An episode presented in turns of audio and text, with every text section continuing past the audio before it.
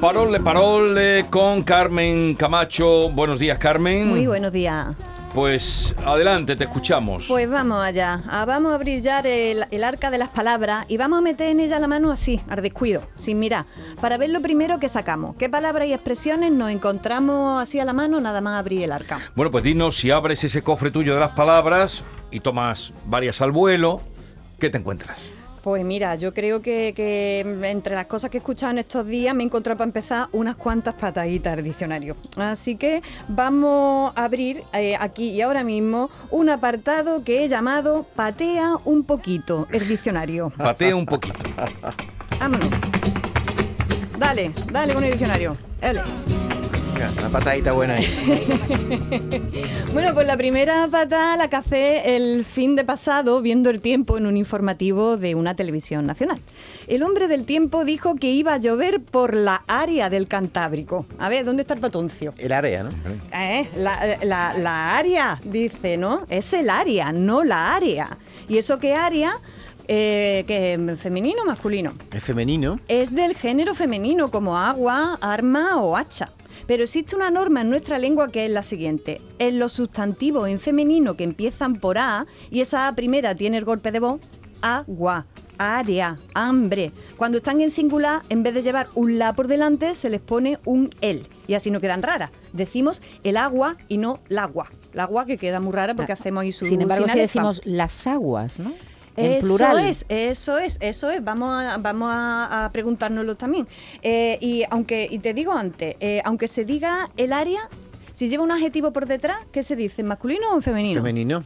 En femenino, ¿no? Sería eh, el área descubierta, En el, no el, en área en el fútbol descubierto. se dice el área pequeña. El área pequeña, o decimos el agua clara, no decimos Claro. el agua claro, ¿no? Eh, entonces, aunque la palabra en todo caso sigue siendo femen- en femenino, solo que se le pone el el por delante cuando va en singular para que no se produzca ese efecto sonoro tan Claro, raro. es, es por sonoridad, ¿no? Es por una cuestión de sonoridad. Sonoridad. Y lo que tú decías de la, de la S, las aguas o, la- o las armas, es porque esa S ya Mm. Claro. te cubre ese problema que, digamos, que se juntan ahí y hace una sinalefa un poco rara, ¿no? El Sí, agua, ¿no? Por pero, ejemplo, pero el sin arma. Se dice, por ejemplo, esta agua o poca área Mm, se suele utilizar. Exacto. eh. Esta regla de nuestro lenguaje opera con el artículo el y la, ¿vale? Y también con el artículo indefinido un. Se dice un área, o está hecho un hacha, o no cabía un alma, ¿verdad? Se emplea Mm. con eso. Dice la Real Academia eh, que, que no, aunque como dice Valenzuela, últimamente tiene la, eh, la manga bastante ancha la Real Academia Española, no es, un cor- no es incorrecto, dice la Real Academia, decir eres una hacha o he visto una águila. ¿No es Inco- incorrecto? No, eso dice. Incorrecto no sé si será, pero correcto, correcto a mí, la verdad que, que, que tampoco me suena parece, bien, no suena ¿verdad? bien. No, suena, nada no. bien. Una águila, no, no, no. Así que ya sabéis la norma esta y cuando escuchéis esto de la área cantábrica decís, no, no, no, mi, ni mijita. Esto es el área cantábrica que además te lo pide la boca, ¿verdad? De- decir el agua, ¿no? O decir el hambre, ¿no? No, no, no las hambre, que también hay gente que la dice pero le pone la J por delante, aspira, aspira esa, esa H, ¿no? Bueno, pues seguimos con el taconeo.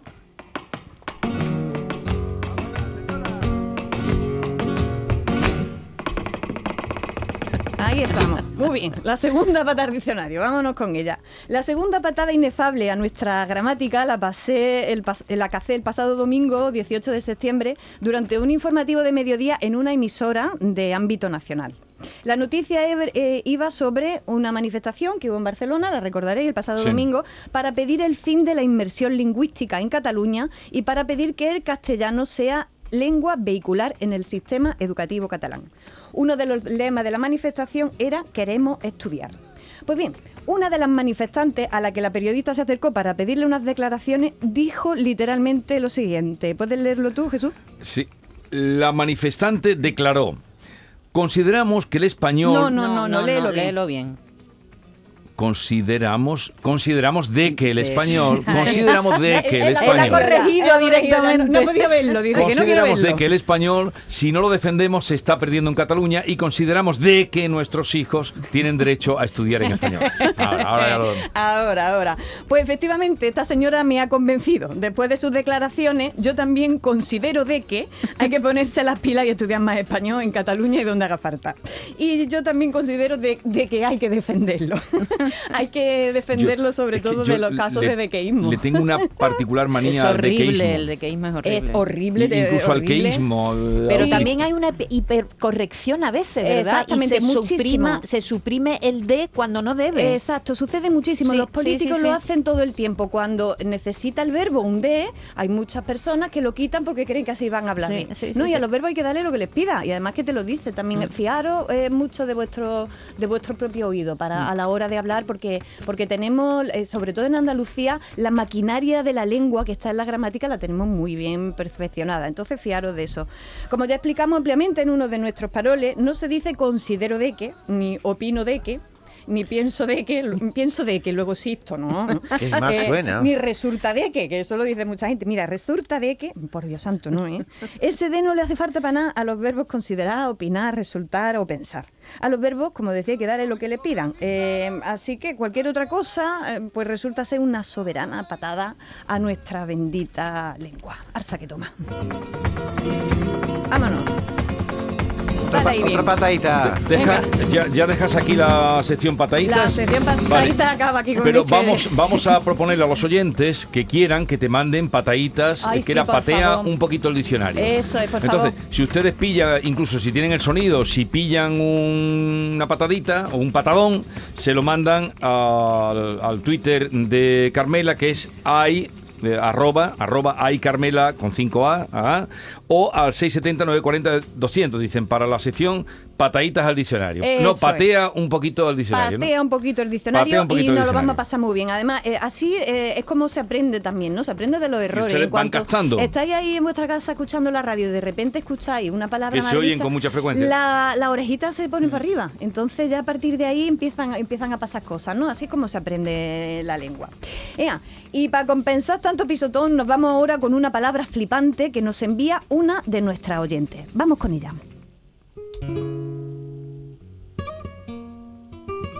Carmen Cruce, una de nuestras oyentes, nos dice lo siguiente. Hola Carmen, te paso una palabrita que no había oído en mi vida. La he cogido de la tribuna de Pardo Bazán. No sé, quizás sea en el norte. Dice el fragmento de doña Emilia Pardo Bazán lo siguiente. Y la chiquilla crecía y comía pan y rompía zapatos y no había quien la sujetase a coser ni a otro género de tareas. Mientras su padre no se marchaba. El miedo a un pasagonzalo sacudido con el cargador la tenía quieta colocando barquillos. Bueno, ahí está el fragmento que, no- que nos manda Carmen Cruce, nuestra oyente. ¿Y qué palabra os ha sonado así rara que no conozcáis? Pasa Gonzalo. Pasa. Gonzalo. Pasa Gonzalo, pasa Gonzalo. ¿Vosotros habéis escuchado esta No, palabra? No, Nunca. en mi vida. Suena a Joya, ¿no? Le dieron una Joya al padre, ¿no? Eso es, eso es. Yo me he ¿Y ido al diccionario tú- porque no tenía ni idea. pillado? Por el contexto, ¿no? Claro, el miedo a un pasa Sí, no, Gonzalo el miedo a un Gonzalo. pasagonzalo sacudido con el cargador a la un- tenía a un- quieta. A un golpe, ¿no? Eso Sí. es. Es un Yo golpe. jamás la había escuchado y me he ido al diccionario y efectivamente está. Y dice que pasa Gonzalo es un golpe que- pequeño dado con la mano y particularmente en las narices. Vamos, es literalmente un soplamoco. ¿sabes? Así, me, soplamoco, me encanta, un pasa Claro. Gonzalo. Ay, te, te- te voy a dar un pasa Gonzalo, un pasa Gonzalito. Dice el diccionario que la palabra procede, y aquí nos han calentado la cabeza, la verdad, de pasar y Gonzalo. No me digas. pasa Gonzalo, picha, que te doy un coqui. Eh, es más o menos la, la idea, ¿no? No explica mucho más. Y yo me he vuelto loca mirando diccionarios etimológicos, pero no he encontrado más que un soneto de Alonso de Castillo Solórzano, dedicado, se llama, a la derivación de la palabra pasagonzalo, donde habla precisamente de la etimología de esta palabra. La voy a explicar. Bueno, pues según este soneto, la señora Brígida de Rubiales se enamoró del lacayo Gonzalo de Zabala. Y nada, que emplazáronse y quedaron para servir al amor. Ustedes ya saben a lo que me refiero. Mm. Y nada, que la señora esperando oyó dar las doce. Pom, pom, pom. Y la una. Y Gonzalo nada. Gonzalo pasó total. Y así acaba el soneto. Escuchen. Oyó las dos y ya rendida al sueño, dijo con un despecho desabrido: Oh, cómo pasa el tiempo y no Gonzalo. De ahí viene el pasa Gonzalo. Qué curioso. Bueno, pues no, no sé, no, yo creo que no, que se trata, me parece a mí que de una falsa Sí, ¿no? etimología, ¿eh? que es una gracia que quiso hacer el autor inventándose este Ah, origen, vale, ¿no? vale. Pero yo voy a seguir indagando porque es muy curioso que sea pasa Sí. Gonzalo. Tendrá que venir de algún refrán, he estado indagando en refranes, pero todavía no he dado Oye, con Pardo el- con Bazán la era, era gallega, lo mismo es una palabra que está más bien, ¿no? Sí, Un localismo. Un localismo gallego, ¿no? Puede ser que se haya extendido hacia acá, pero yo voy a seguir investigando que en las primeras pesquisas que he hecho, no, la verdad que no había manera de encontrar ese origen, pero bueno, por lo menos hemos disfrutado De la historieta del soneto. Y de este- estos, de este y de soneto. estos tres versos. Ven, ven- ven acá para acá que te voy a dar un buen pasado, Gonzalo. Me gusta la palabra. Ahora, a partir de ahora tienes que empezar a emplearla para que tus chiquillos aprendan vocabulario. bueno, pues cambiamos de tercio. Vamos cerrando por hoy con otro cambio de tercio total, con una palabra que se ha puesto en estos días muy, muy de moda y más vale que la tengamos controlada. ¿eh? La palabra que os traigo para cerrar la oiréis desde ahora y por desgracia bastante a menudo. Se trata de la palabra reduflación. Si mentir es parte del proceso. Siento para aliviar el peso. Si mentir es parte del proceso. Siento para esquivar el exceso. Si mentir es parte del Bueno, pues probablemente eh, le haya pasado en estos últimos tiempos. Mentir forma parte del proceso, por lo que se ve. A mí, de hecho, me pasó el otro día. Fui a un conocido supermercado a comprar mi detergente para la lavadora y me sorprendió, oh, sorpresa, eh, que estaba al mismo precio de siempre. Anda. Yo me lo llevé a mi casa muy contenta y cuando lo puse en lo alto de la lavadora, al lado del otro bote de detergente, que todavía me quedaba un- una mijita, eh, y era de la misma marca y de todo, descubrí que el bote que había comprado era más chico. Digo, bueno, está que... Miré los lavados y digo, bueno, aquí, aquí, aquí me han engañado, ¿no? Entonces, bueno, pues, pues, pues fijaos qué pasa, ¿no? A mí, por lo menos, hasta que yo llegué a mi casa y los comparé, no me pude dar cuenta. Eh, en este caso todo era legal, eh, no me habían mentido en el peso, únicamente me habían hecho creer que seguía pagando lo mismo por mi detergente de toda la vida. Pues bien, esto que os he contado tiene que ver con la reduflación. La reduflación es una manera muy cuca de camuflar la, la inflación. De hecho, se llaman, eh, la llaman también inflación invisible. Sí. Un- en vez de bajarte el precio, eh, te, te reduce la cantidad y tú te vas a tu casa tan contenta. Valiente plan, ¿no? Eh, esta esto de la reduflación. Eso pasa en las épocas de, de inflación, así que está pasando ahora mismo y ahora mismo lo estamos viviendo, ya te digo, esto me pasó a mí la semana pasada. Algunos productos disminuyen su contenido en lugar de aumentar su precio. Ya. Se trata, por lo visto, de una práctica legal, claro, siempre que lo indiquen en el paquete, eh, pero el tangue eh, es total para mantener el margen de beneficio. Y es como si, por ejemplo, en vez de perder peso, yo me compro do- la ropa do- dos tallas más grandes, ¿no? Y dice, uy, mira qué delgada te has quedado. pues es la misma historia, un, un engaño visual. Y sobre todo que lo, lo tapa la palabra. Una palabra, reduflación, y ya teniendo la palabra, obsolescencia. Esto que, es que es una obsolescencia. Los, Sí, los- los- sí, los sí, aparatos sí. que Sí, no, caducan. esto, esto- ya, pero, pero primero lo ponen para, para decirle, ah, mira, esto tiene un nombre técnico y lo hacemos por esto. Pero precisamente conviene saberlo para, para, para darle la vuelta a, a la palabra que signifique lo mismo, pero decir, no, perdona, esto que tú estás haciendo se llama reduflación y no está bonito. Carmen, ¿es con una C o con dos? ¿Reduflación? Es con una C, Una, únicamente con, un- con una, Sí. con una C, exactamente. Y eh, nos cuenta la Fundeu, además, que eh, eh, esta palabra procede de eh, juntar dos palabras, que es reducción e inflación. Esto lo hemos copiado de la palabra inglesa que se llama, eh, que, es- que se dice shrinkflation, donde shrink es reducción e inflación, nuestra maldita inflación. En resumen, que el tamaño importa, importa sobre todo cuando vas a comprar algo. Y todavía importa más llamar a las cosas por su nombre y este lo tiene. Se llama reduflación, está muy feo y eso no mola. Hasta la semana que viene.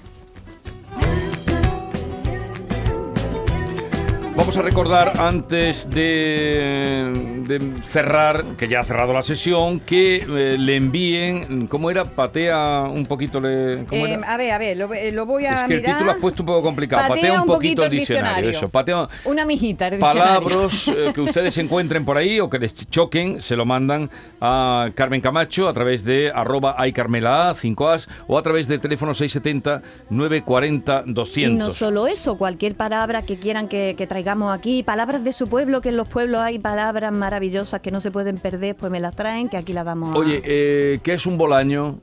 Un bolaño es una, una bola de piedra eh, que, se, que se tiraba en, en las guerras, ¿no? Las catapultas, ¿no? Eso es. Ah, sí, eso es ¿no? un bolaño. Ah, yo lo tenía guardado, ahora le preguntaremos, creo que Que, Bolaño que no me nos está escuchando. pillar, ¿eh? Te Me quería pillar. pillar, A mí me ha ¿eh? pillado. ¿Cómo es? Oye, ¿hoy vas a estar en el aniversario de Pablo de Neruda? De Neruda, de, Neruda, Cernuda, no, de, de Cernuda. Cernuda, de Cernuda, sí, riman, Neruda. riman, riman. Sí, sí, en el- no, eh, hoy voy a ir, eh, pero maña- mañana es cuando estaré intentando hablar de la huella de Cernuda en los poetas actuales. Estaré junto a Jacobo Cortina y Juan Lamillar, que son dos grandes expertos en, en Luis Cernuda, así que voy que, que me, que me tiemblan las patas. Por si- ya lo hemos dicho antes, cuando esta mañana quise pillar, ya sabes que a mí me gusta esto, ¿no? Eh, cuando tenía la conexión con la televisión y con el programa Sí. de Carlos María, que le gusta mucho la poesía, Carlos María, bueno, escribe también poesía. Y entonces esta mañana, siempre que hay un motivo, mm, pues hablamos de poesía y le digo, hoy los telediarios no dirán nada, Carlos. Pero, eh, digo, hoy los telediarios no dirán nada, pero hoy Carlos eh, hace 120 años que nacía Cernuda. Eh, y entonces le solté eh, placeres como lo tenía, eh, le digo, ¿cómo es? La que, he dicho, la que te he dicho antes. Ah, aquí la tengo. me placeres encanta. prohibidos. Le digo, diré cómo nacisteis placeres prohibidos. Y él me soltó rápidamente. Pero claro, me soltó. Eh, corrió el verso, se quedó muerto Víctor, porque se quedó Claro, muerto. porque- Lo, lo dijo del tirón. No dijo, dijo del tirón. Y, y luego me ha mandado, porque él tiene una versión precisamente de este Oh, tema. ¡Qué bueno! Y, y la voy a leer para la cerrar. huella de Cernuda, precisamente. La huella de cernuda. La huella de cernuda. Y, y dice así: Diré cómo nacisteis placeres prohibidos. La palabra blandía su latido silente sin que lo sospechásemos, compañero de voz. Eh, esto es suyo, eh, Sí. a partir de ahí. Mm. Y, y nuestro visto hoy se quedó muerto, dice. Por claro, creía que lo iba a pillar, ¿no? Que era lo que iba buscando. Pero en fin, una diminuta variación. Hay un verso que me encanta de, de Luis Cernuda porque me parece también una proposición ética. Y es que los poetas creo que hacen proposiciones no solo estéticas, también éticas, de formas de vivir, ¿no? Y dice en ese verso de un poema que se llama 1936, dice... Recuérdalo tú y recuérdaselo a otros. Sí. Y se refiere a las cosas que son importantes, a esas cosas que de repente una atisba que dice, uh, ahí está la verdad. Ahí, Ah. ahí, ahí ha habido algo que he entendido no solo con la mente, sino también con el corazón. Pues eso, si, si, si eh, eres capaz de cazarlo, recuérdalo tú y recuérdaselo a otro. Pero que harás que bien en esta vida. Eso ocurre muchas veces con la poesía de los grandes, ¿no? Eso es. Que tú un verso que has oído muchas veces y de pronto caes en la cuenta que dice, Eh, recuérdalo tú, Y que ese lo utilizaba... El parece- significado, Sí, el significado. Sí, sí. Como mm, lo pongo muchas veces de ejemplo, ayer creo que también lo puse, no era con otros cuando... Hasta que un día entendí yo lo de nadie puede abrir semillas en el corazón del sueño. Mm. Eso se canta, lo cantaba Camarón y tal. Bueno, lo- nos lo explicó Nadie puede el abrir- físico nuclear la semana pasada. Pero era otro, él, él explicó el de Romance Sonámbulo. el de Ronan, Romance Dice, esto que no lo ve mucha gente, lo vio Lorca en la diferencia que había entre el amanecer y el anochecer, a- a la hora del, del Entonces, sol. nadie puede abrir semillas. Claro, tú no habías pillado en el eso. corazón. No, del tiempo. Cuéntamelo. Me encanta que No, me expliquen sueño, las el cosas. corazón del sueño. Yo lo pillé un día, pero no al principio, es un día de... En Lorca siempre pillas. Sí. Pero claro, tú sueñas una cosa. Sí. Sueñas, por ejemplo, que esta noche se te han caído los dientes. Sí. ¿Alguna vez lo Sí, soñaste? sí, Un yo también. clásico, Yo lo he soñado eso. Tú has soñado. Pero eso quiere. O, o- o- o aquí mi primo diría una escena de amor, que es lo que Sí, siempre sí. él piensa, ¿no? Entonces, o lo que él sueña. Tú no puedes abrir semillas, no puedes poner semillas en lo que vas a soñar. Nadie puede. Puede, abrir semillas en el corazón del sueño. Bueno, y también lo- Que- no que tú no- que- que que- tú no puedes sembrar el sueño. No puedes que- pensar que el en qué vas a soñar. No, él dice abrir semillas. Tú no puedes poner semillas. Tú no puedes decir el sueño que vas a tener. No. El sueño va. Bueno, yo lo entiendo así, ¿eh? No lo sé. Es que también pasa una cosa con la poesía que ¿Lo pillas o eh, no? tiene, Que cada, que cada uno hace una interpretación, puede ser también. Eso es lo que iba a decir. Eh, La poesía tiene la gran capacidad de tener una densidad lingüística muy gorda, muy fuerte, con imágenes muy fuertes. ¿Para qué? Para que luego eso se abra, el sentido se abra. La poesía es como un abanico. Tú lo tienes cerrado, es decir, el, el poeta lo escribe lo más cerradito posible para que tú hagas así luego racata Sí. y lo abra. Entonces, este, esta imagen tan bonita tiene un montón de... de- puedes llevártela para muchos lados, ¿no? Y ese, esa, esa manera esa, esa manera de entenderlo me parece Pero maravillosa. yo un ¿eh? día, no sé, otra interpretación, pero tú lo pillas, nadie, me- bueno, no pillas, captas mi, mi Lo manera de verlo, es que puede no ser me, otra. no me pega mucho porque eh, Nadie en puede todo abrir- caso sería, eh, nadie puede eh, abrir semillas en el corazón del sueño. Sembrar. Sembrar, diría yo, abrir pero, Pero es que semillas. sembrar, luego la semilla tiene que abrir. Claro. Si le preguntáramos al propio Federico, diría que él que sabe. Eso se lo he dicho la nadie. intuición. No, Eh, pero te lo tengo clarísimo. Nadie puede ¿no? abrir el sueño. Ahí, pero los poetas Va no escriben con la como un- cabeza. va los, los flotando poetas como un escriben velero. con la intuición y la intuición le da mucha. María Pero- pero Zambrano lo para supo mí, muy bien. esto- nadie puede abrir semilla. Tú no puedes eh, mm, pensar o so- y- y lo que vas a soñar. Y mira que se intenta muchas veces. ¿no? Sí, pero eso no te sale. No te sale, tú dices, No, por "Ay, lo me menos puedes encantaría- decir, me voy a encantaría soñar. soñar esto. Voy a seguir Claro, soñando. pero voy a seguir soñando. Pues ahí es, vamos, yo lo veo ahí, ¿no? libre. Eh, fue un placer, querida. Hasta Gracias. la semana que viene. Hasta la semana Cuídate. que viene. Adiós. Gracias.